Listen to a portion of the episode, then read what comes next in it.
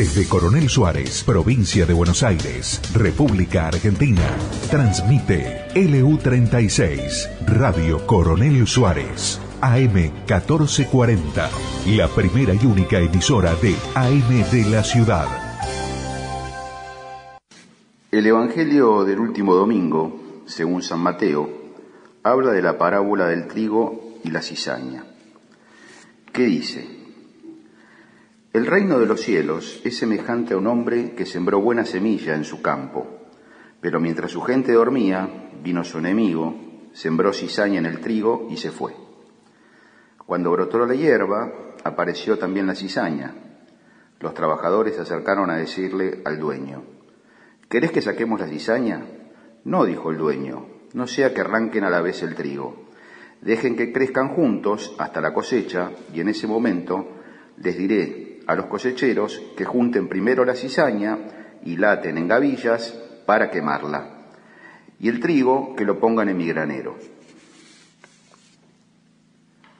Durante las dos presidencias del general Roca, nuestro país evidenció un crecimiento inusitado. Líder de la generación del 80, Roca puso fin al malón, ataques sorpresivos de indios araucanos, chilenos, que arrasaban con ganado y cautivas que se vendían en Chile. En una de las últimas embestidas, Calfucurá, con 6.000 combatientes, asó la General Alvear 25 de mayo y 9 de julio, en la provincia de Buenos Aires. Secuestraron 500 cautivas y robaron 300.000 cabezas de ganado, además de matar a 300 criollos. Para entender la magnitud de estos ataques, Comento que, por ejemplo, nuestro ejército de los Andes tenía 3.778 soldados. Aquellas presidencias sentaron las bases de una Argentina moderna y pujante. Ampliación del territorio, eh, firmado de tratados, leyes de educación, jubilaciones, bases para una ley de trabajo, son solo algunas de las iniciativas que pusieron a nuestro país en los primeros lugares del mundo. ¿Por qué no se lo menciona? ¿Por qué se lo ensucia, se lo acusa de genocida o se lo invisibiliza? Casi no aparece en los libros de enseñanza. Se retiraron monumentos y calles con su nombre. Hasta su imagen en el billete de 100 pesos se cambió por la de Eva Duarte. Sí, por supuesto, es ideológico. Su obra resalta el trabajo, el esfuerzo personal, la valentía y todos los valores de los que sus detractores carecen, ya que se trata siempre de solidarios de los intereses creados que los hacen cómplices del rebaño social. Cobardes que usufructúan la ignorancia que ellos mismos fomentan y necesitan el chivo expiatorio para explicar sus fracasos. La demonización de una persona o de un sector puede hacerse de forma rápida y fácil. Basta con una fofa retórica en escuelas, familias o profesiones, señalando al que expresa alguna originalidad. Están en todas partes y se los reconoce porque piensan con la cabeza de los demás. Usan el mismo mapa, son timoratos e indecisos carecen de iniciativa, solo aspiran a algún puesto que les dé tranquilidad. Falsean nombres y desvirtúan conceptos para concebir ese ataque artero y traicionero. Son vulgares y su generosidad es siempre usura. Lo mismo que han hecho con el general Julio Argentino Roca, hombre del interior profundo, militar y presidente, lo mismo y los mismos lo hacen hoy con el sector agropecuario. Porque el campo es innovador, ama lo que hace, es orgulloso y respetuoso.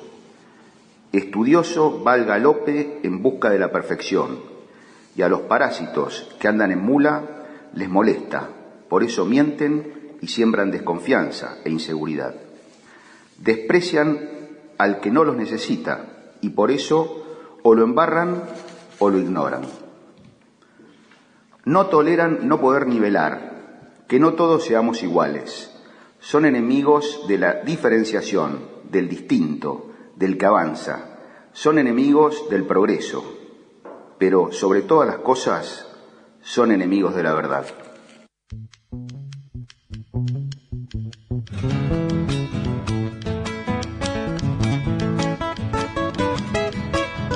Cuando ha llovido ha parado, pero me han visto mojado, pucha con la no hay mal que dure cien años.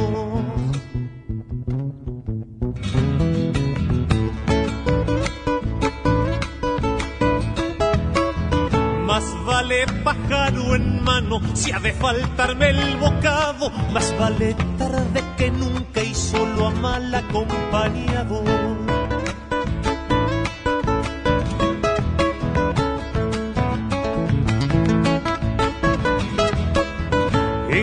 De herrero sobran muchos cuchillos de palo. A mí me sobra una suegra, si alguien quiere la regalo. Todo bicho que camina, hasta el asador no para. Como no paran los bichos de llegar cuando hacen falta.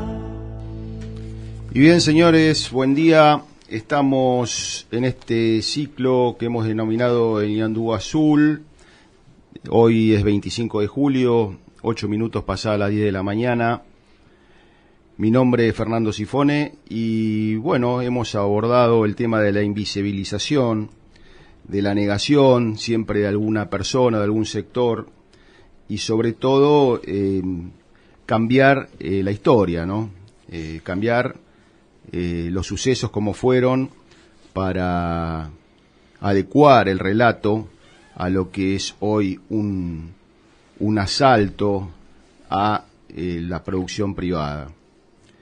Buen día, María. María Garros está con nosotros. ¿Cómo te va? Buen día, Fernando. Buen día para toda la audiencia. Buen día para todos. Sí, yo la verdad, Fernando, veo la Argentina como un barco con 45 millones de pasajeros a bordo, totalmente a la deriva. El capitán no gobierna su curso, simplemente está aferrado al timón. Eh, en la cartografía no se ve un puerto de desembarco. Eh, y yo diría ya la mitad de los pasajeros temen llegar a tierra firme alguna vez dejando la metáfora y pasando al plano de la realidad económica. El presidente declara al Financial Times que no tiene un plan económico, que no cree en ellos. En la renegociación de la deuda suena como realmente no es una buena manera para generar confianza.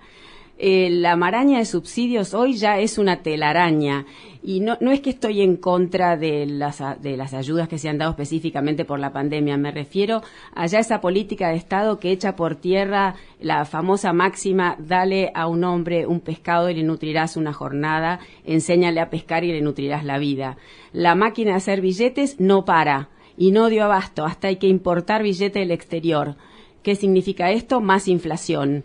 Eh, ya sabemos que la inflación es un impuesto, quizás el más inmoral de todos, no, el más inmoral de todos, porque que ningún parlamento del mundo estaría dispuesto a sancionar, porque ya saben que castiga al más débil, al más pobre. Eh, la recesión a niveles históricos, con una caída de actividad impresionante, producto de la cuarentena, no de la pandemia, como dice el gobierno. El dólar que sube y no es porque como se lo ataca al argentino porque tiene un amor idílico hacia el, hacia el billete verde, sino porque tiene pánico y no confía en su propia moneda. Y el sector privado, Fernando, como vos un poco decías, agobiado con un peso elefantiásico sobre sus espaldas, eh, con una presión impositiva digna de un sistema feudal. Aquí los, los productores agropecuarios somos realmente los primeros siervos de la gleba. Solamente se acuerdan de nosotros para pagar impuestos. Y bueno, el ataque a las, a las empresas privadas, empezamos con Vicentín, se siguió con Mercado Libre, ahora parece que van por Edesur. Y bueno, volviendo a la metáfora del principio, lo injusto de todo esto es que no todos elegimos a este capitán y a esta tripulación, pero estamos todos en el mismo barco. Yo la verdad que no soy una persona pesimista por naturaleza. Creo en la posibilidad que tiene siempre el hombre de renacer de las cenizas como el ave fénix pero no creo ni creeré jamás en este sistema y me parece que hay que decir las cosas por su nombre. Y como decía Ayn Rand, el comunismo eh, esclaviza al hombre a través de la fuerza y el socialismo lo hace a través del voto.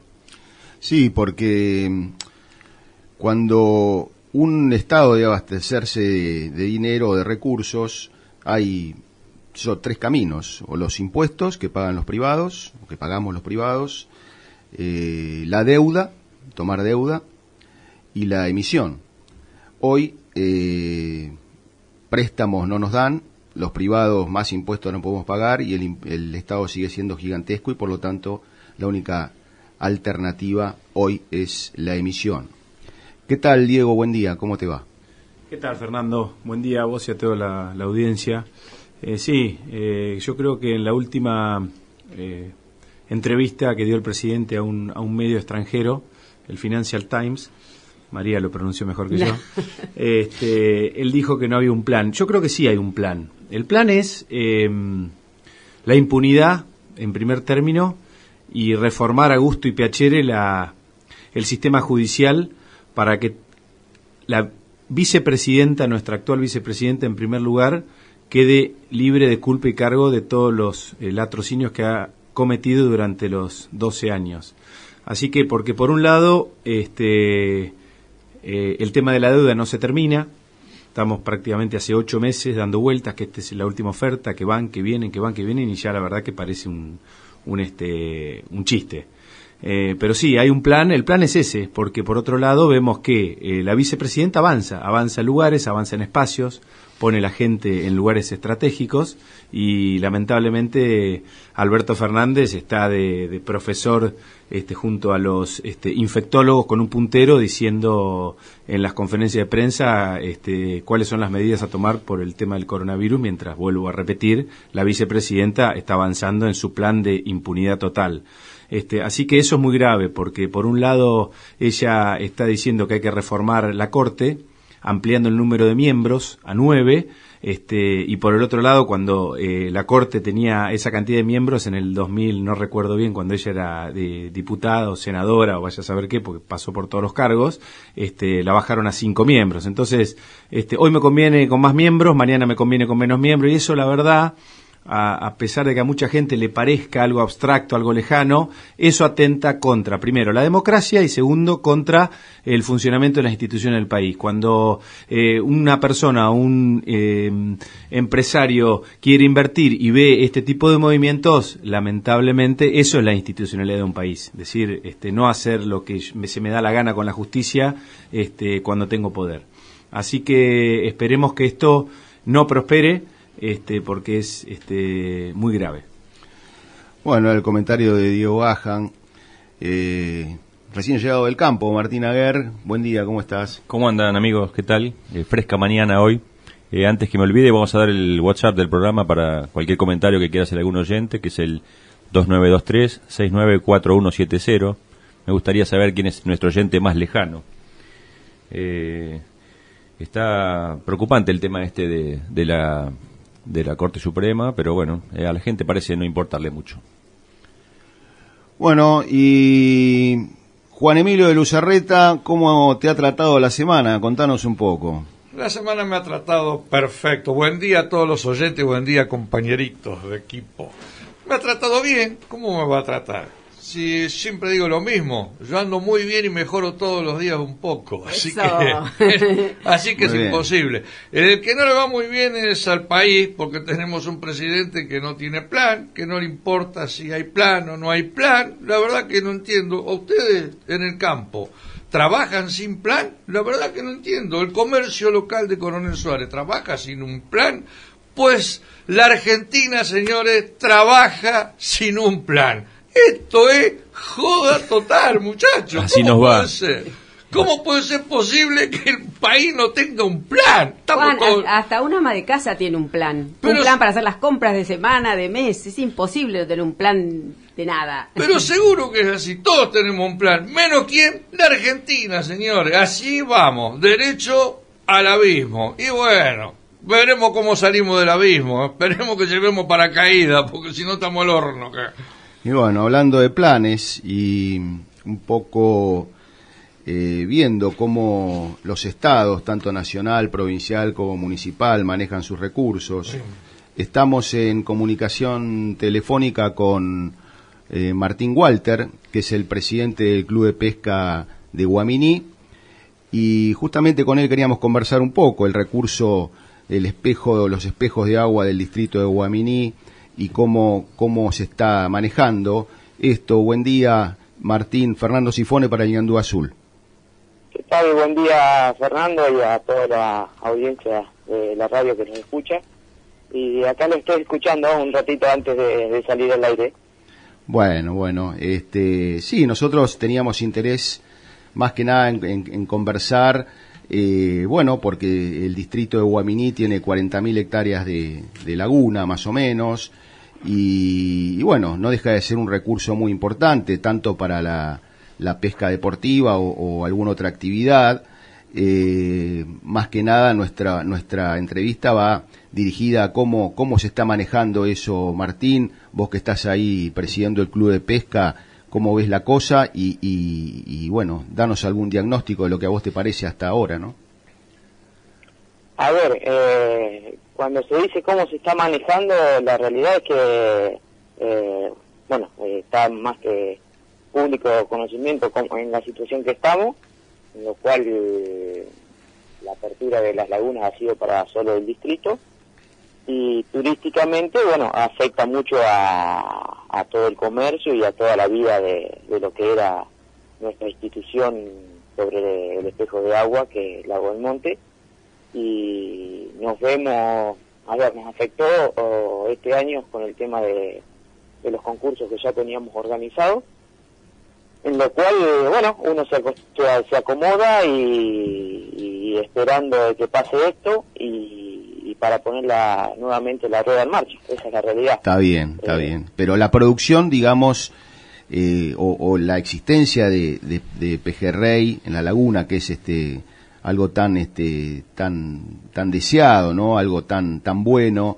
Eh, hasta antes de la pandemia, digamos, había hay algún algún plan, digamos, municipal para promover, este, digamos, o la pesca o, la producción o, algún, algún tema, digamos, que, pueda proveer recursos no solamente al, al fisco, sino a, los privados que están este, ahí en la laguna, ¿no?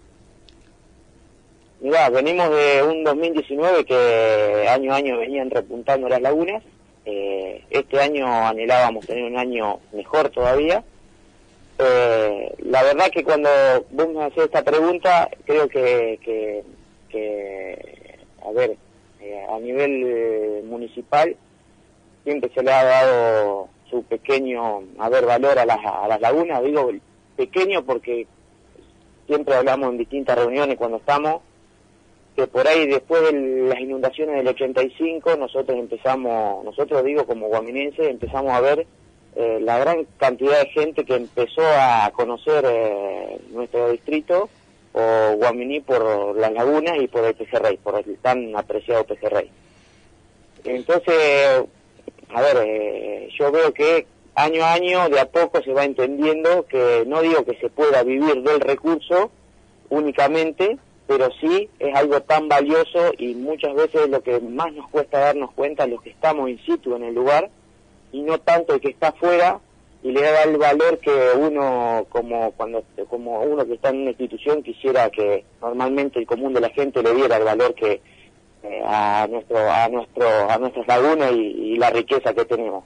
Pero bueno eh, yo creo que de a poco la gente lo va tomando va tomando el conocimiento y de a poco la gente misma más de afuera te va explayando y te va diciendo las grandes las grandes virtudes que, que, uno tiene por tener estar a, ver eh, al lado de, los espejos de agua. Y si vos decís a nivel personal uno siempre lucha como institución eh, un poco empujando al Estado a despertarlo de, de, la riqueza que uno tiene y que cree que si estuvieran en otros lugares estarían mucho más eh, eh publicitadas y mucho mejor eh, publicadas en, lo que es la Argentina, esa es la realidad. Buen día, mi nombre es María Garros, ¿cómo te va? ¿Qué tal, María? Vos sabés que cuando me contaba el otro día Fernando un problema que tienen, me hablaba de los biguá. Y yo digo, a mí el único biguá que me sonaba era un personaje histórico, que era el bufón de Rosas, uno que lo hacía reír siempre a Rosas, pero la gente le, tenía, le temía bastante, era un personaje bastante desagradable, que metía miedo. Y a ustedes el biguá, que parece que es un, pájaro que también les mete bastante miedo porque les causa muchos problemas, ¿no es cierto? Bueno, eh, seguramente esta nota, a ver, arranca por un pedido de una persona, seguramente con una charla con usted y después hacia mí.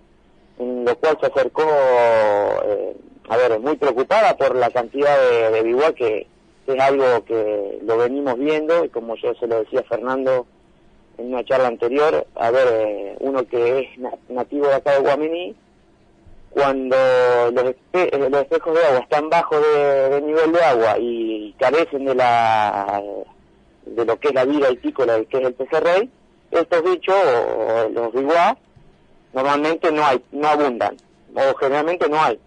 Bueno, hoy por hoy eh, vemos año a año que se va incrementando la cantidad y justamente, bueno, eh, la verdad que es una preocupación, si vos ustedes me dicen es una gran preocupación, pero es medio un tabú. No sé si está así como un miedo al bicho este negro, pero sí es un gran contrincante si uno tiene que poner en valor el espejo de agua y el, y el pejerrey por, por encima de todo. Eh, este justamente este bicho es el que nos en su gran parte lo que nos daña eh, nuestro nuestro más importante recurso que es el pejerrey. Martín, buenos días, Diego Gajan es mi nombre. ¿Cómo te va? Un gusto. Eh, volviendo al tema del, del, problema que están teniendo con, con, la, con la cuarentena y, y el impedimento para poder este, pescar, salvo los, los residentes. ¿Aproximadamente cuánta gente vive o trabaja de alrededor de la pesca? Y bueno, en el verano yo soy usuario, tengo una, una lancha y suelo ir a la laguna de Cochicó. La verdad que se ve muchísima gente que trabaja de, de, todo, de Casbas, de Guaminí, este, y, demás, ¿no es cierto? Hay, muchísimo movimiento, ¿no? Comercial. Este, aproximadamente cuánta gente vive de, del, turismo, ¿no? Entre invierno, que es todo el tema pesca, y verano. Mira, eh, yo te, doy mi punto de vista bien sincero y, por eso, a ver, me, me retrotraigo a lo que antes dije. Eh, creo que nos hace falta más cultura del turismo acá en nuestro distrito, en lo cual me da mucha pena decir que, que pasar un tiempo, un gran tiempo, un gran lapso con las lagunas perdidas y, y después ahora nuevamente tenerlas, te hace eh, hablando mal, pensar de que se pudo estar viviendo sin el recurso. Y ahora cuando tenés el recurso, te das cuenta, a ver, está clarísimo, los fines de semana, todos los comercios cómo trabajan, es, a ver, es, innumerable la cantidad de gente que se beneficia con eh, el atractivo que es tanto el pejerrey como en verano los eventos, como en verano lo que es los balnearios. Hablarte yo de qué porcentaje ya digo, para mí nos falta todavía para decir, bueno, nos afecta directamente si no lo tenemos. Y, bueno, y hablar de un porcentaje no sería lógico que yo te dijera, pero sí gran, gran y mucha gente, mucha gente eh, de a poco se va dando cuenta que es, es muy simple, es una economía que se nutre de afuera de lo, de lo más importante, esa es la, eh, la realidad.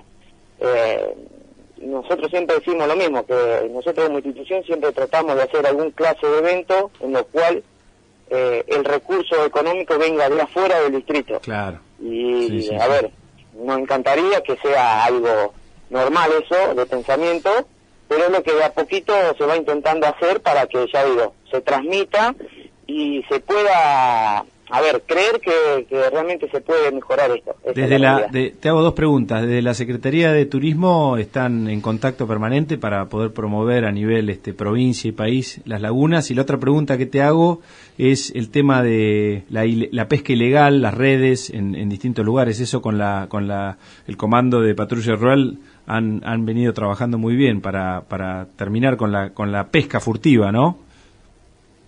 Primero, a ver, eh, con el tiempo, eh, con el tema de dirección de turismo, ahora tenemos el, la suerte y el agrado de, contar con, a ver, todavía no está terminado el nombre de lo que es la, la oficina o la secretaría, pero entró un amigo y una persona muy conocida en lo que es el ambiente del agua, que es Marcelo Ayuer, en lo cual creemos y somos unos convencidos de que acompañándolo y, sumándose a un montón de ideas que, que siempre se han tenido con Marcelo, eh, la idea es mejorar lo que siempre decimos que se puede mejorar, que es el turismo y bueno, y con, contemplar un montón de cosas. Así que la verdad que en ese aspecto, esto es muy reciente, recién hace una semana que está en el cargo y recién está armando su agenda y su forma de trabajo, eh, al margen que se venía haciendo cosas, pero creemos y somos unos convencidos que eh, se ha dado con la persona indicada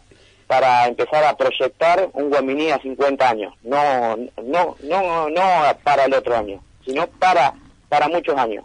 Te había hecho otra pregunta, la, pregunta con el tema de la casa furtiva, eh, perdón, pesca furtiva.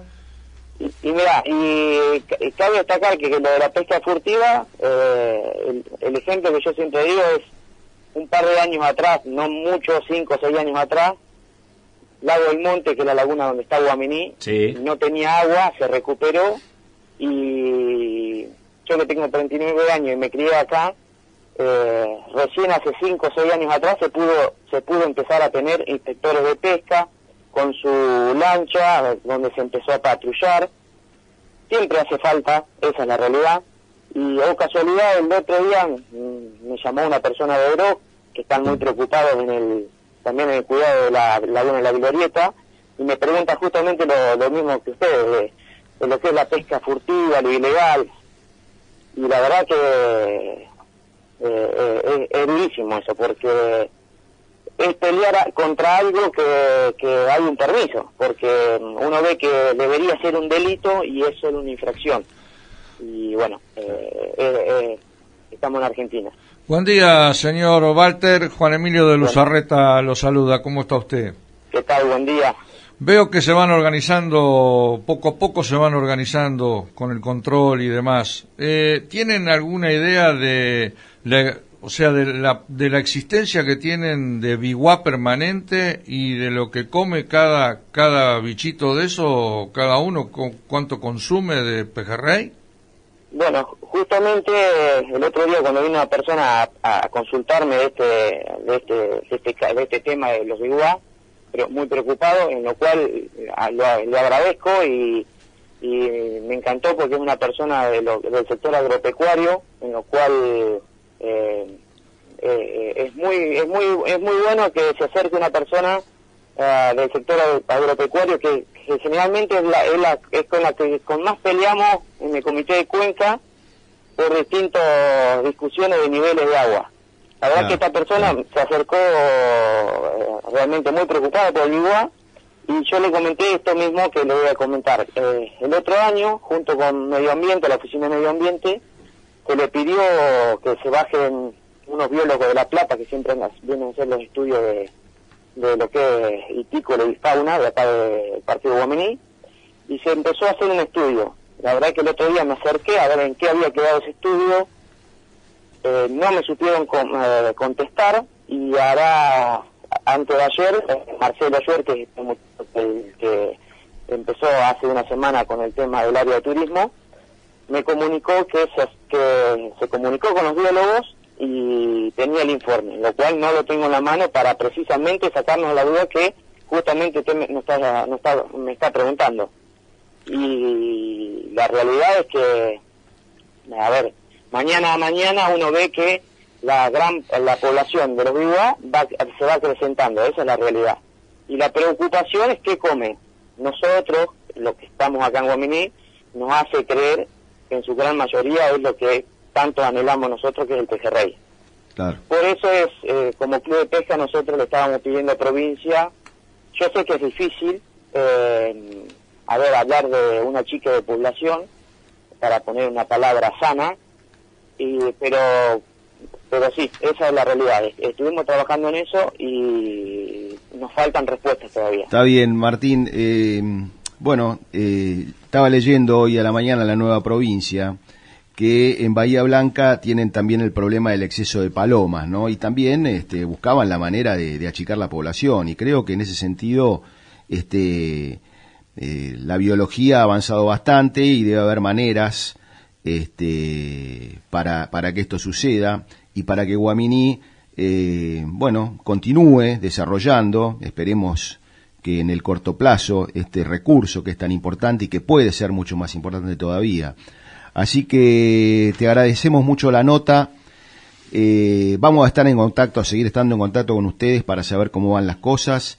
y bueno, sobre todo mandarle un saludo fuerte a toda la gente de Guamini.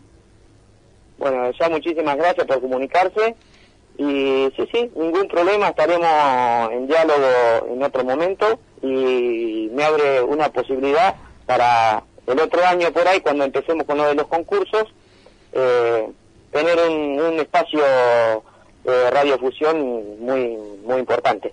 Bárbaro, Martín, gracias. Era el presidente del Club de Pesca de Guaminí, Martín Walter.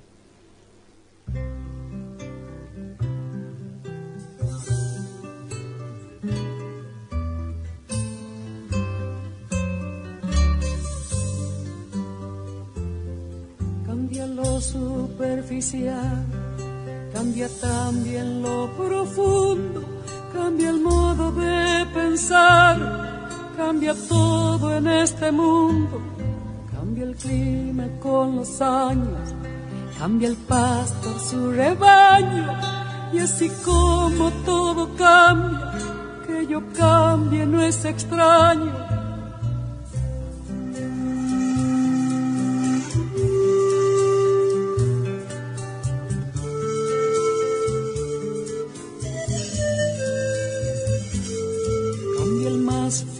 brillante, de mano en mano su brillo, cambia el nido el pajarillo, cambia el sentir un amante, cambia el rumbo el caminante, aunque esto le cause daño, y así como todo cambia, que yo cambie no es extraño.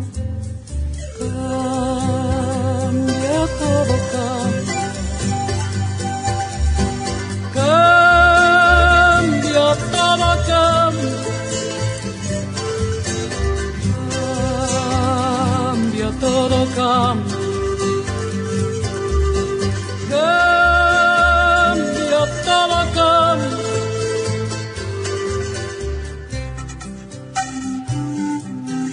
Bueno, siguiendo con, con el programa y las entrevistas, el, el próximo entrevistado va a ser el doctor Pablo Javier Lanuse, es abogado, se desempeñó como fiscal del año 1993 al año 2003 en juzgado de la capital federal, ocupó los cargos de secretario de Justicia de la Nación del año 2003 a 2004. Ese año fue designado por el presidente, en el 2004, ¿no? Por el presidente Néstor Kirchner como interventor federal de la provincia de Santiago del Estero, desplazando del cargo de gobernadora Mercedes Aragonés de Juárez y ocupó ese cargo desde el primero de abril del 2004 hasta eh, el 23 de marzo del, del, 2005. Así que bueno, este, sigue el, currículum del doctor Lanuse, que es extenso. Este, seguidamente vamos a, saludarlo. Buen día, Pablo, ¿cómo le va? Desde el Niandú Azul lo saluda Diego Gajan. Buen día, Diego, ¿cómo estás? Buen día. Muy bien, ante todo, muchísimas gracias este, por la entrevista. Y bueno, básicamente queríamos, eh, en, la, en, la, introducción, que nos dé un pantallazo de cómo ve eh, la actualidad de la, como, como abogado, como ex fiscal, como, como persona del, del Poder Judicial, con una gran este, historia en el Poder Judicial, cómo ve todos estos movimientos de parte del sector del kirchnerismo, de la vicepresidenta, por este, ahora ampliar el, número de la, de la Corte Suprema y avanzar. Este, hoy en la introducción del programa yo decía que hay un plan. Este, cuando el presidente dice que no hay un plan, pero hay un plan que es el plan este, de ir contra el Poder Judicial. Nos gustaría que nos dé su, su impresión, ¿no? Bueno, no sé si tenemos un par de horas. no, no. Muy escueto, doctor, por favor. Trataré de ser bien breve. eh, coincido con lo que han dicho al comienzo del programa que me refería recién.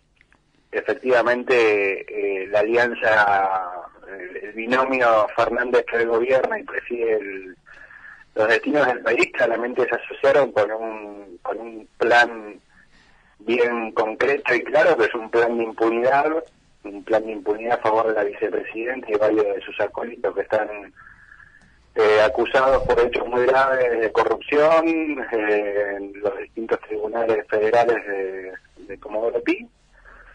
vienen por un claro plan de destruir eh, la república capitalista, la república de trabajo, la república de propiedad privada, la república de libertad de expresión, de respeto al prójimo, de respeto al esfuerzo como mecanismo de progreso y vienen claramente a concluir lo que no pudieron hacer antes del 2015, que es ir por todos, por todos aquellos que no estamos de acuerdo con que se destruya la, la Constitución Nacional y nos quieren alinear nuevamente, nos quieren sacar nuevamente del mundo y claramente alinearnos con ese eje Venezuela, Irán, eh, que ya quiso hacerlo el entonces presidente y el vicepresidente de la Nación.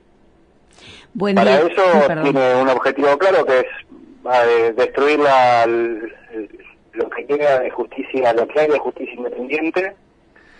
Quieren ampliar el número de los jueces de la Corte no porque sea algo necesario, sino porque es funcional a su impunidad. Eh, en 37 años prácticamente de democracia eh, nos cansamos de ver cómo quieren reformar la constitución, cómo quieren amoldar los números de jueces de la Corte a los distintos intereses del momento de la impunidad de quien gobierna, pero no para beneficio de la sociedad argentina. Eh, hoy la Corte tiene cinco jueces que podemos estar de acuerdo o no con sus fallos, pero no se les puede negar, eh, están obviamente designados a través de los procesos que prevé la Constitución y que cumplen adecuadamente sus funciones. Y la otra gran ataque que estamos viviendo es el intento de la, de la presidente, de la expresidente, perdón, sí, de la expresidente, actual presidente, bueno, no la, ex, la doctora Fernanda Kirchner de adueñarse de la Procuración General de la Nación porque no puede consumar su plan de hacer designar a un candidato que no, no puede ni reúne los requisitos de, de, independencia, de autonomía. Que es el doctor Rafecas, ¿no? Rafecas, Bien. efectivamente. Entonces lo quieren desplazar al doctor Eduardo Casal, que es un extraordinario procurador que lleva yo cuando era fiscal en los años 90, él ya era eh, procurador de la Corte, pues, la Procuración tiene un procurador general y después tiene cuatro, creo que, procuradores ante la Corte de distintas materias de derecho. Para explicarle a la audiencia, doctor es el jefe de los fiscales, ¿no es cierto? Es el jefe de los fiscales y como tal es el que diseña la política criminal de persecución de los delitos. Entonces, claro, es decir, para... para la designación del procurador es, fundamental para garantizar la independencia y la autonomía de los fiscales en la persecución de los delitos de corrupción y que tanto daño hacen a, la realidad de todos los argentinos. O sea, la vicepresidenta quiere designar a una persona de su confianza, este, que es en este caso el doctor Rafecas, para que sea el jefe de los fiscales, ¿no? Pasándolo en limpio. Efectivamente, efectivamente el mismo juez que desestimó en forma express la denuncia del fiscal Nisman para que ella, en, en, febrero del 2015, para que ella pudiera abrir el primero de marzo del 2015 la sesión del Congreso burlándose del fiscal asesinado, eh, Alberto Nisman, ¿no? Ese, ese mismo juez que hoy quieren poner en la Procuración General. Buen día, doctor. Mi nombre es María Garros. Muchísimo gusto en saludarlo. Igualmente, María, ¿cómo está? Muy bien. Bueno, y presos peligrosos liberados, la gente encerrada con miedo, con esta escalada de violencia que hemos visto estos últimos días, este señor jubilado, asaltado y torturado que luego mata al ladrón en legítima defensa y termina acusado de homicidio agravado con prisión domiciliaria y bueno, estos presos por corrupción liberados, los tribunales funcionando para casos que a nosotros nos suena como muy de tinte político, pero paralizados para los ciudadanos comunes. Eh, doctor, ¿qué pasa? ¿Usted cree que, que a la justicia parecería como que se le cayó la venda de los ojos durante la pandemia? Bueno, hay que ver si se le cayó la venda de los ojos o si es que la han maniatado más de lo que ya estaba, porque claramente ustedes saben que el único poder que está funcionando desde que el presidente de la Nación designó, decretó la, la cuarentena para todos, es el Ejecutivo que gobierna con DNU, quiere decir que el Congreso no funciona, el, Poder Ejecutivo está sancionando leyes a través de decretos de nivel de urgencia, y el Judicial, si bien trabaja parcialmente, eh, no trabaja con la, la habitualidad que lo hacía. Nosotros como abogados no somos considerados profesión esencial, entonces mientras expropian empresas o lo intentan hacer, mientras liberan presos y a quienes tenemos que estar en libertad nos tienen presos en nuestra casa, mientras liberan corruptos y violan todos los pactos internacionales eh, que Argentina se sujetó de luchar contra la corrupción, los dejan libres, nosotros eh, te sacan el auto y te pueden llegar a meter preso porque te estás trasladando eh, 10 metros a un lado. Para trabajar en muchos casos, ¿no, doctor? Para trabajar, para, ir a ayudar a un, a un mayor de la familia. Eh, pero bueno, evidentemente eh, esto es parte del plan, claramente es parte del plan y la, y la, la pandemia les vino absolutamente funcional para sus vecinos, para llevar adelante todo esto, teníamos encerrados y creyendo eh, que la sociedad iba a estar tal vez eh, sumisa, doblegada, eh, desinteresada y sin embargo tanto el 20 de junio como el 9 de julio eh, enorme cantidad de compatriotas salieron a la calle con la bandera nacional sin ningún tipo de partidismo eh, a, expresar a expresar su voluntad clarísima voten como voten pero que quieren vivir en una república con libertad con justicia independiente con libertad de medios libertad de expresión y que no tienen más patoteros, ni patoteros sindicales, ni que corten los accesos a mercado libre, ni a otras empresas. Eh, que es paradójico, ¿no? De empresas que son miradas en el mundo como enormes fenómenos de, de, de logro y de éxito de emprendedores, nosotros le estamos pateando los dientes, pero bueno, somos el único país en el mundo que hay parados que discuten a Messi. Eh, Sí. es, es así, somos así. Y aquel que trabaja, se esfuerza y tiene dinero, desde este gobierno, desde muchos sectores de este gobierno, lo ven como un delincuente, como un enemigo a quien hay que destruir. Porque es así, el progreso y, el trabajo privado, que es el que da libertad y que da autonomía al ser humano, lo ven como un enemigo peligroso, porque ellos prefieren tener sujeta a la gente con un plano o con un trabajo estatal, que es la forma de tenerlos de rehén en la sociedad. Perfecto. Buen día, Fernando Sifón es mi nombre, doctor. Buen día, Fernando, ¿cómo estás? Bien. eh, para la- el ciudadano eh, de a pie, digamos, eh, ve a la justicia en general, o una parte de ella, influenciada por el poder político de turno, no por un poder político en particular o por un partido, sino por el de turno. Y en general ve como que es lenta, que los procesos son largos, que, no hay mucho castigo en corrupción. Usted como hombre del palo, ¿cree que esta, esta, esta justicia que tenemos eh, se puede arreglar de alguna manera? Miren, yo lo que creo que hay como elemento distintivo en, estos días, en estos meses de otras épocas, es que cada vez más la sociedad se está dando cuenta del poder que tiene y que el ciudadano común de a pie, como, como me decías en la pregunta, es el que verdaderamente tiene el poder. O sea, los funcionarios, eh, por más alta jerarquía que tengan, son empleados de la sociedad y son administradores de la sociedad y es a los que le tenemos que exigir que más allá del plan político que tengan, que es respetable, hay cosas que no se pueden eh, tocar. Y algo que es fundamental para, para cualquiera de nosotros es saber que tenemos jueces independientes. Yo pongo el ejemplo del juez Lorenzini, eh, no sé si es la Reconquista de Llanera de Sí, Santa Fe, sí. Que se le, que se le plantó a, a un presidente de la nación con todos sus medios, con toda su trascendencia internacional como presidente de la nación, se le plantó y le explicó el derecho, y le, le enseñó y le explicó y le recordó a un abogado y profesor exitoso de la facultad Sí. que no se que no se puede ir y patear el, el escritorio de un juez. Bien. Eh, y obviamente, desgraciadamente, en vez de aceptar eso, quien sabe de derecho y es profesor de la facultad, tuvo esa triste forma que está teniendo incluso con colegas de ustedes de maltratar y de hacer, no sé, de, man- de mandar un mensaje soberbio, me parece que hubo juez, este juez no estuvo presente en la clase de Derecho Constitucional. Entonces hay jueces que todos los días se levantan en todo el país porque la justicia no es nada más que como ti. Eh, en todo el país todos los días se levantan jueces, fiscales, secretarios, empleados que hacen el laburo de la mejor forma que pueden. Claro que es muy difícil cuando no te dan los medios, porque desgraciadamente creo que hay una decisión que hay que tratar de torcer, que es que la justicia algún día realmente tenga la- el presupuesto y la autonomía que tiene que tener para poder juzgar a todos, a todos, porque como bien me decían en la pregunta, la necesidad de eh, consolidar una justicia eficiente, eficaz y, oportuna en tiempo, eh, tiene que ser una decisión de política de Estado. Eso va a ocurrir el día que se dejen de votar corruptos. Porque Eh. obviamente si tenemos en el Congreso, o tenemos en los sindicatos, o tenemos en el, sector empresario, o tenemos en el sector este, de, de la política, del Poder Ejecutivo, personas que tienen serias sospechas y, y- y- y denuncias muy groseras que los pueden llevar a la cárcel, van a ser los menos interesados en, en querer tener una justicia eficiente. Buen día, doctor Lanuse. Juan Emilio de Luzarreta lo saluda. ¿Cómo está usted? Buen día, ¿cómo está? Un gusto. Eh, una pregunta. El, de acuerdo a cómo va la situación del gobierno, eh, no, no llevan muy bien ellos la de ganar, digamos, en las próximas legislativas, ¿no? Por lo que viene pasando.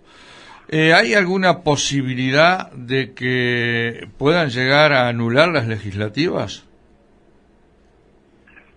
Bueno, a ver, eh, creo que de acá al año que viene falta una eternidad y desgraciadamente eh, el- el- no, hay- no hay que subestimar a, a la capacidad de perversión que hay en un sector muy enquistado de este gobierno para hacer eh, maldades avivadas. Por eso Eh, mi pregunta. A ver, lo que hay que estar muy... Las legislativas claramente no las pueden suspender, la elección general no la pueden suspender porque eso sería ya trastocar el sistema constitucional grosera- groseramente y, y, y- y al margen de la ley. Lo que hay que estar muy atentos, que podría llegar a haber un intento o un interés por el impacto que eso tiene, es en querer suspender las pasos. Eh, que ustedes bien saben, ahí las pasos no sirven con el fin que tienen previsto, que es que los partidos eh, diriman sus internas eh, a ver quién es el candidato final que se presenta en la elección federal, Exacto. sino que prácticamente es una encuesta real que pagamos todos los argentinos, pero no deja de ser un acto eleccionario donde la sociedad argentina se pronuncia y emite su opinión, y como tal es sumamente válida y hay que defender a rajatabla y tratar de evitar por todos los medios que el año que viene las pasos se realicen y no haya ninguna eh, maniobra disfrazada de pandemia, de, de- de- de ahorro de gasto, lo que fuere, que Bueno. quieran evitarla. Entonces, Eso ayudó, ayudó mucho a- en, en la elección anterior a Cambiemos, lo, lo ayudó mucho a, a tratar de, de dar la vuelta, ¿no? Bueno, creo que al gobierno del entonces presidente Macri le, le vino, eh, sí, fue una, una piña en la mandíbula que creo que lo, lo- lo- los hizo reaccionar. Y francamente durante 40, 45 días creo que evidenciaron eh, el, el músculo político que tal vez muchos le criticaron que no existió durante años de gestión.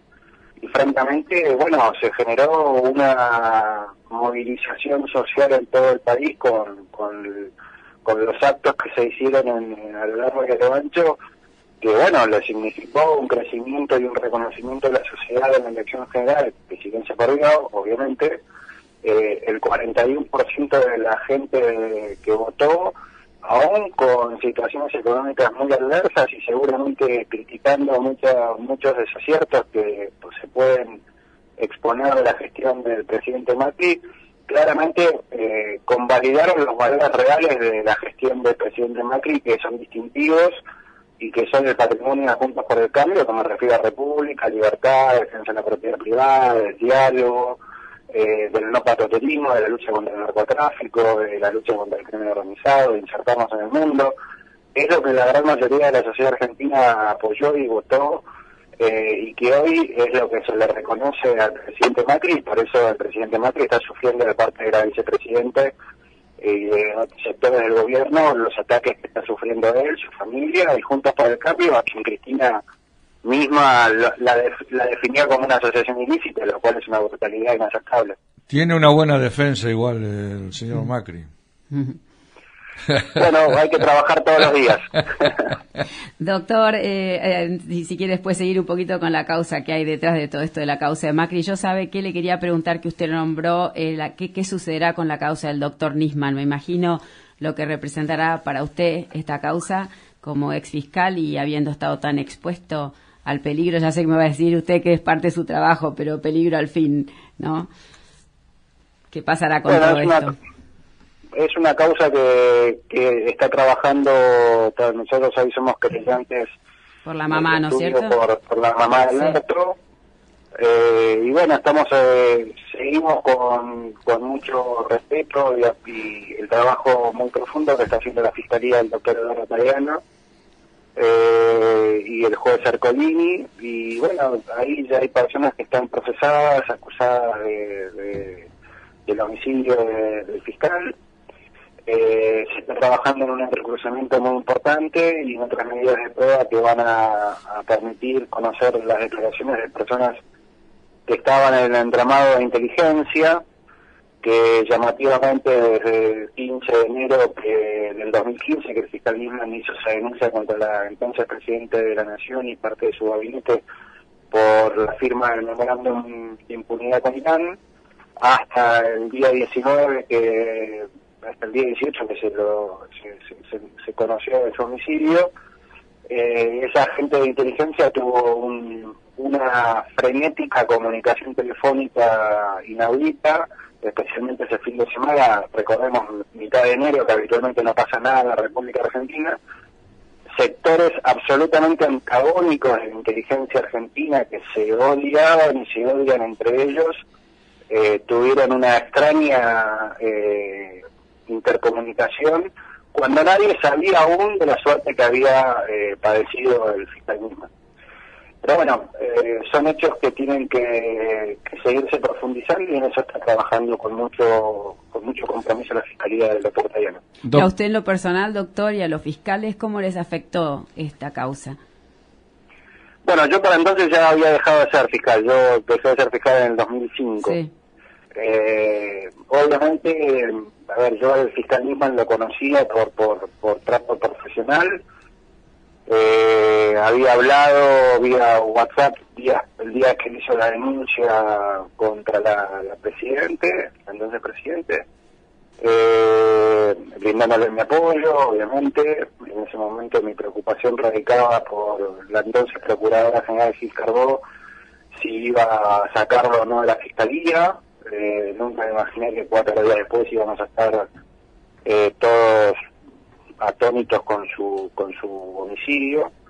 De- de- desde, mi, desde mi primera convicción, y lo dije en el Senado cuando tuve la suerte de poder hablar, porque gracias a la invitación que me cursó la entonces vicepresidenta de Michiti, eh, desde el comienzo mismo de que tuve conocimiento de esto, no dudé jamás en que el fiscal había sido asesinado. Eh, y bueno, obviamente para los fiscales, aquellos que lo apoyaban o no los apoyaban, o no lo apoyaban, o compartían o no compartían el trabajo del fiscal Nisman, obviamente hubo un plausible eh, espíritu sano del cuerpo de ver que a un colega lo habían matado por su trabajo. Eh, eso es así, eso... Eh, yo puedo hacer, yo soy hincha de River y pero si mañana a Boca lo desafían de la AFA indebidamente a mí no me va a gustar, yo a Boca le quiero ganar en la cancha. Eh, bueno, obviamente uno puede estar de, podía estar de acuerdo o no, pero cuando vieron lo que ocurrió con el fiscal, eh, todos se solidarizaron y bueno, y fue aquella famosa marcha del 18 de febrero que fue multitudinaria, Bajo las creo que sí. única, bajo un diluvio torrencial estábamos todos en silencio y en respeto en la calle, eh, que fueron cuadras y cuadras y cuadras, una columna que también se alzó frente a, a la mafia que está detrás de ese homicidio y que obviamente, bueno, es otra de las causas, la firma del memorándum con Irán, es otra de las causas que también eh, la tiene a la actual vicepresidenta, el actual procurador del Tesoro, el jefe de seguridad del Estado, el doctor Sanini, eh, procesado y esperando que el juicio oral se realice. Doctor, Eh, eh, bueno. no, nos está Diego Gaja nuevamente, nos está el tiempo, la verdad que interesantísimo. No, No, por al favor, al contrario, placer, este, al por contrario. interrumpirlo le pedimos disculpas, pero no, destacar eh, lo que usted permanentemente nombra es el espíritu republican, republicano de, de, de un porcentaje más que importante de los ciudadanos argentinos, ¿no? Siempre saliendo a la calle, las banderas y todas las cuestiones. Eh, Usted eh, actualmente, para eh, aclarar a la audiencia, es abogado del expresidente Macri en la causa de, de esta, esta causa de Lomas de Zamora que primero parecía... No, no, ahí, Sí. Ahí no estamos presentados porque no hay ninguna imputación real contra el, el ingeniero Macri. Eh, más allá de lo que algunos medios obviamente hacen ese gobierno, todos los días intentan machacar o introducir como, como el riesgo contra el expresidente, que no, no, no hay, hay una imputación, pero sí estoy trabajando en su defensa, eh, fundamentalmente frente a todos estos ataques eh, políticos y de un sector afín al gobierno de los medios que está queriendo ir contra él y su familia. Esa causa de, de las escuchas está medio como que al, al, al juez, eh, creo que Villena o algo parecido, corríjame, este, lo, lo-. Villena, lo han, lo han este, apartado, quedó medio confuso, fue más mediático que otra cosa, ¿no es cierto? Habían imputado a algunos miembros de la AFI y medio como que fue más mediática, ¿no? Que, Bueno, esa denuncia claramente es, es un desaguisado que han querido instalar mediáticamente la existencia de un plan sistemático de escucha Sí. ilegal ordenada por el expresidente Macri, que es un absurdo, absurdo eh, y que claramente si hubo algún agente de inteligencia que cometió algún hecho a- al margen de la ley, eh, el expresidente Macri no va a garantizar ni, ni pie de impunidad de nadie porque nosotros también nos diferenciamos de eh, un sector de- del actual gobierno del frente de todos. Eh, nosotros no buscamos la impunidad de nadie, nosotros buscamos la vigencia de, un de la República eh, y ese republicanismo que me señalabas, estoy convencido que también parte de, la sociedad que apoya y quiere la vigencia de la República votó por el frente de todos. No, no, es, es claro, hay un 10-12% Sí, que correcto. en 2015 votó por Macri y que esta vuelta Ujú. entendió que el camino era otro, creyó en la moderación tal vez del presidente y hoy se están dando cuenta que eso no existe o que Exacto. el presidente no se quede gobierno o que de los dos y se hacen eh, un día el bueno y el malo y son los dos lo mismo porque yo no creo que hayan dos gobiernos. Eh, y el juez Villena era parte, era, era, era un personaje que no podía tener esa causa porque eh, realmente, no lo digo yo, lo dijo el fiscal Marijuán, un fiscal federal de Comodoro Pi, eh, dijo que el juez Villena hizo forum shopping para intentar el inicio de esa causa, para tener eh, y quedarse. Forum shopping es cuando un juez se apropia indebidamente del conocimiento de una causa, en vez de darle intervención al juez que corresponde. Bueno, eh, a partir de eso fue recusado y la Cámara Federal de La Plata en un fallo muy preciso eh, lo, sacó el juez Villena y bueno, ahora está el, el juez Auge, que anoche me enteré por los medios que aparentemente estaría con, con COVID, así que le deseo a él obviamente y a la fiscal que interviene, más allá de que estoy convencido de todos los errores que están cometiendo a nivel procesal, pero que eso se discute en un expediente, obviamente les deseo la más pronta recuperación y que estén lo mejor posible. Bueno, doctor, eh, la verdad que ha sido más que amable este, para la audiencia de, de Coronel Suárez del programa Leandro Azul, así que este, un gusto haber hablado con usted y bueno, eh, la mejor de las de las suertes, ¿no? En lo que en lo que está por venir y el y el deseo de la República y la democracia, ¿no? Que siempre sigan vigentes. Esperemos que sea así, creo que eso tiene que ser un compromiso de todos. Eh, les decía un, hace un ratito del fútbol, a todos los que nos gusta el fútbol, podemos hablar con cualquier hincha de Boca, de Lorenzo, de Chicago, pero no hablamos con los que se quieren sonar la pelota o jugar por afuera de la límite de la cancha. Sin duda. Acá lo que no podemos aceptar es que haya un antisistema, después todo lo demás hay que respetarlo. Y pido una única aclaración que mi segundo nombre, por respeto a mi padre, y, que ya no está, y a mi hermano mayor, eh, no soy Javier, sino que soy Pablo Jorge. Ah, Creo que eso figura, Bueno. figura en internet y Sí. bueno, eh, no, no es culpa de ustedes. vale la aclaración. Pero, Sí, pero- doctor. pero está equivocado eso, que yo no, no, en lo que yo no me detengo, pero sí aprovecho a, Perfecto. a comentarles porque bueno, mi padre lo quería mucho y trato de respetar su su, Su nombre. Doctor, eh, doctor, antes que se, antes, antes que se vaya, eh, tengo un saludo muy especial de una persona que no sé si usted se acordará de ella, se llama Alejandra Soubier, la, Sí, hermana la hermana de Mónica, que, eh, bueno, le manda un beso muy grande. Bueno, mándele también un cariño enorme y bueno, con el mejor de los recuerdos. Se, lo- se lo voy a dar porque es mi mujer, así que se lo voy a Sí, lo dar. sé. bueno, Le mando un abrazo y muchas gracias. Igualmente. A ustedes y a toda la, la audiencia. Muchísimas gracias por la oportunidad. Gracias. Gracias. Gracias, eh. Era el fiscal Pablo Danuse.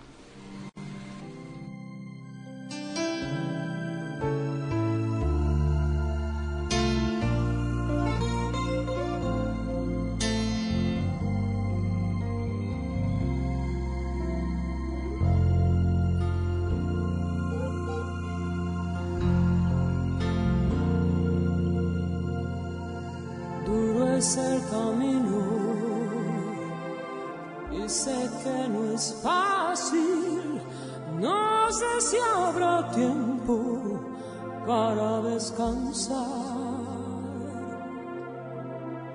en esta aventura de amor y coraje. Solo hay que cerrar los ojos y echarse a volar. Y cuando el corazón galope fuerte, déjalo salir. No existe la razón que venza la pasión, las ganas de reír.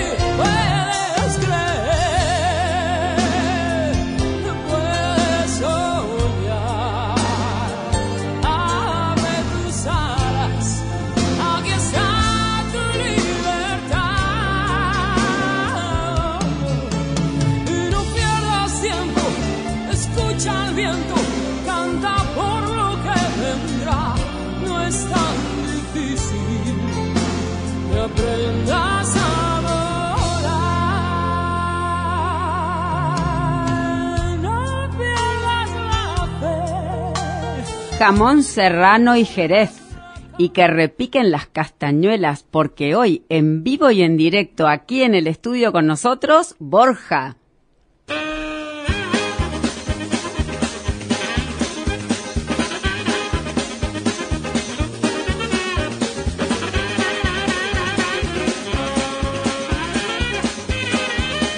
Bueno, buenas tardes. Estoy acojonado acá en este bonito estudio, ¿eh? que está muy lindo. Estoy muy molesto. Quiero contarles que estoy cabreado. Eh, esto de que ha llegado el virus a la ciudad era lógico, era casi inevitable. Lo que no había calibrado era la reacción de ciertas gentes, queriendo saber quiénes eran los contagiados, preguntando nombres, querían ir a atacarles, quemarles. Eh, por Dios, qué energúmenos.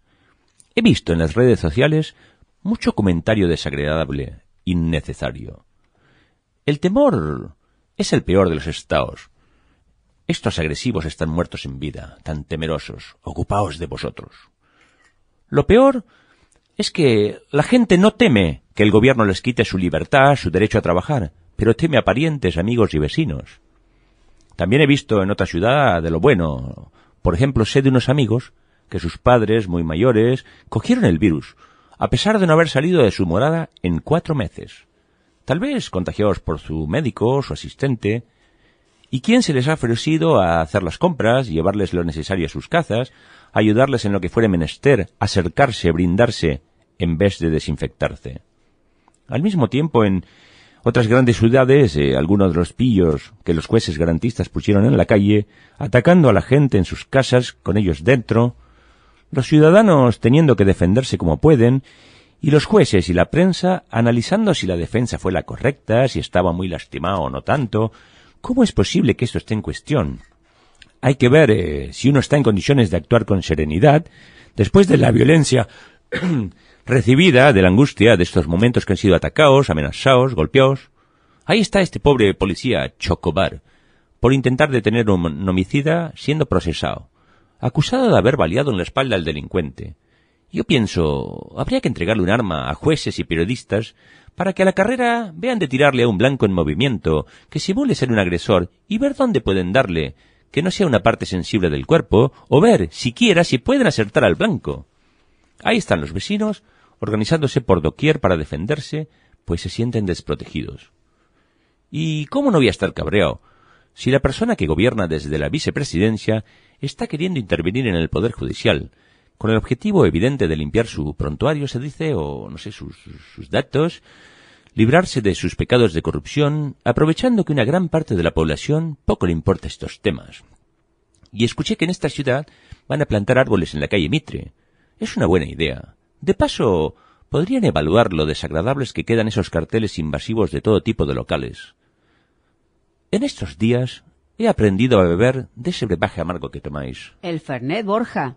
El temor, eh, el chisme y vuestra falta de confianza.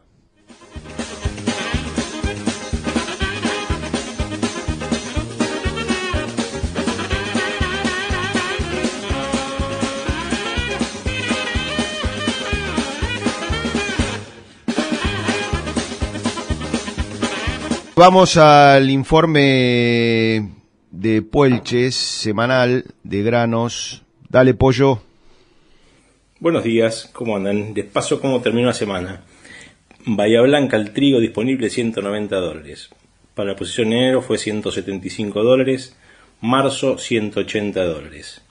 Por maíz disponible se pagó 145.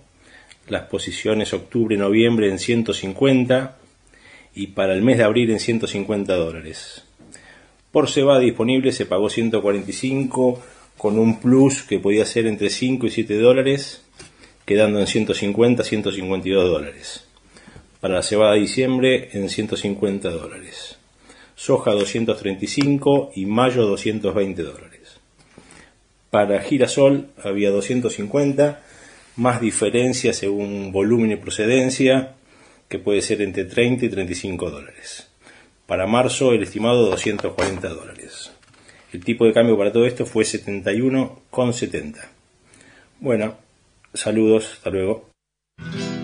Señor productor agropecuario, comercialice sus cereales con Puelches. Contáctese con Gastón Aguer. El mail puelchessrl.gmail.com Estás escuchando LU36 AM1440. Tu radio AM. En Coronel Suárez, Trevor Agro, maquinaria agrícola ideal, asesoramiento técnico, dimensionamiento de equipos, servicios y repuestos. Consúltenos. Estamos en Ruta 85, al lado de la GNC. Trevor Agro. Compromiso con el cliente. Diego Aguer, Servicios Aéreos. Pulverización, fertilización, siembra aérea, control de incendios. Diego Aguer, Servicios Aéreos. Teléfonos 02926 423566 o al 02923 156 41898. Estás escuchando LU36 AM1440, la AM de tu ciudad.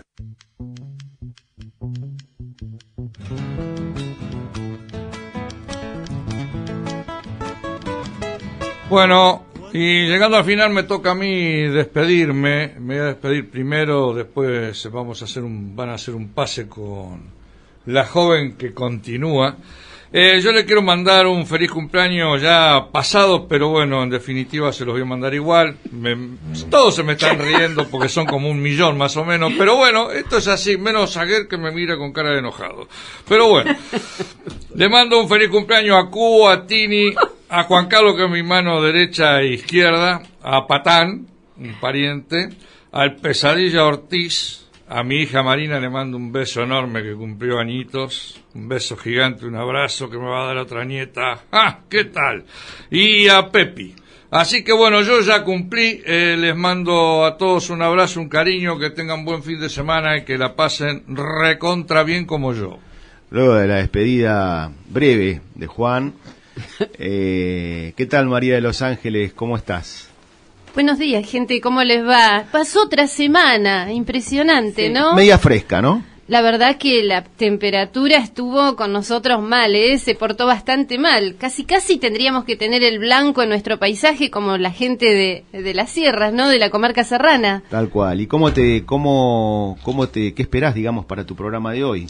Vamos a mm, comentarles a la gente lo que está sucediendo en los pueblos alemanes en diversas instituciones, como que se está empezando a mover nuevamente. Eh, eh, se están realizando distintas asambleas, se viene proyectando actividades, cosa que por muchos meses, bueno, por esto de la cuarentena estaba todo muy quieto. Vamos a hacer un repaso de lo que sucede en nuestros pueblos alemanes sobre ello. Vamos a enfocarnos un poco a este 6 de agosto también que se viene para todos los farenses. Vamos a estar eh, difundiendo un poco las actividades que tienen que ver con ello. Y bueno, lo de siempre, buena música de nuestras colectividades, algunas curiosidades que tenemos y algún ingrediente más que le vamos a poner al mediodía del sábado. Bueno, qué bueno, qué bueno. Nosotros eh, nos comenzamos a despedir.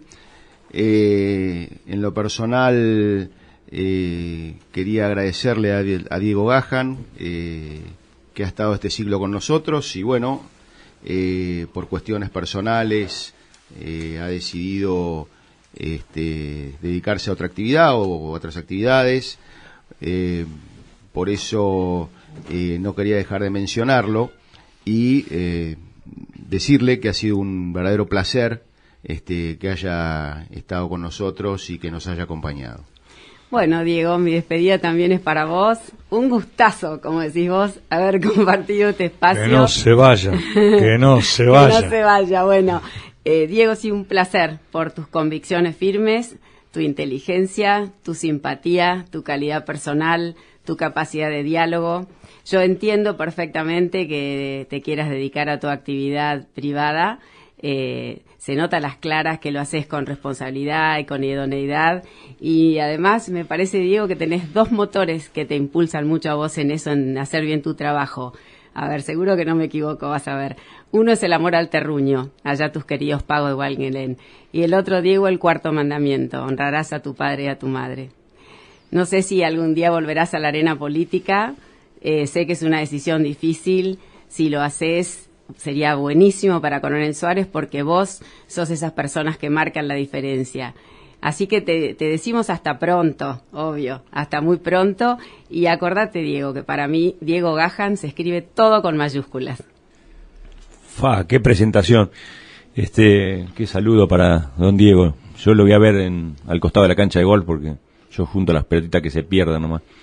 Pero bueno, quería despedirme hasta el sábado que viene. Ha sido un placer compartir este, estos meses contigo. Antes que el señor Gajan hable, le vamos a dar un poquito de aire que viene complicado, me parece. ¿eh? Porque se le ven los ojitos brillosos. ¿eh? Se ve que la despedida de acá y después de las cosas que le ha dicho María lo van a bueno, son sentidas, salen de adentro. Pero bueno, eh, lo mío es un gran abrazo. Y por supuesto, eh, seguimos, te seguimos esperando. Eh, aunque vos digas que te vas, de acá no te vas a ir nunca. Bueno, muchísimas gracias por las palabras, la verdad que este, me honran. Eh, en primer lugar, agradecer la invitación y estos tres meses que fueron muy, muy lindos, muy interesantes. Conocí gente que conocía de, más de vista y este, compartimos muchísimas cosas. Este, porque el programa de radio, si bien dura una hora, una hora y media, este, terminamos la jornada o el programa y empezamos, se empieza a programar el del próximo sábado y en, la semana muchas veces nos eh, reuníamos y discutíamos a quién entrevistar, a quién no, y diferentes cuestiones, así que se comparten muchas cosas, este, así que muy, muy lindo, muy interesante. Eh, una cosa más que uno hace sin, sin por ahí pensarlo, un, desafío, así que muy interesante y seguramente que, que, volveré en algún momento, me sentaré nuevamente a, a, charlar con, con, entrevistados con ustedes y, y, bueno, tratar de que la audiencia este, se mantenga entretenida con otra manera o, u otras voces, ¿no? Así que muchísimas gracias y le deseo de acá fin de año eh, la mejor de las suertes. Bueno, eh, y hemos terminado un programa más eh, de Ñandú Azul. Nos encontraremos, si Dios quiere, eh, en algún momento. Hemos terminado un ciclo. veremos cómo sigue la película. Creemos en los equipos.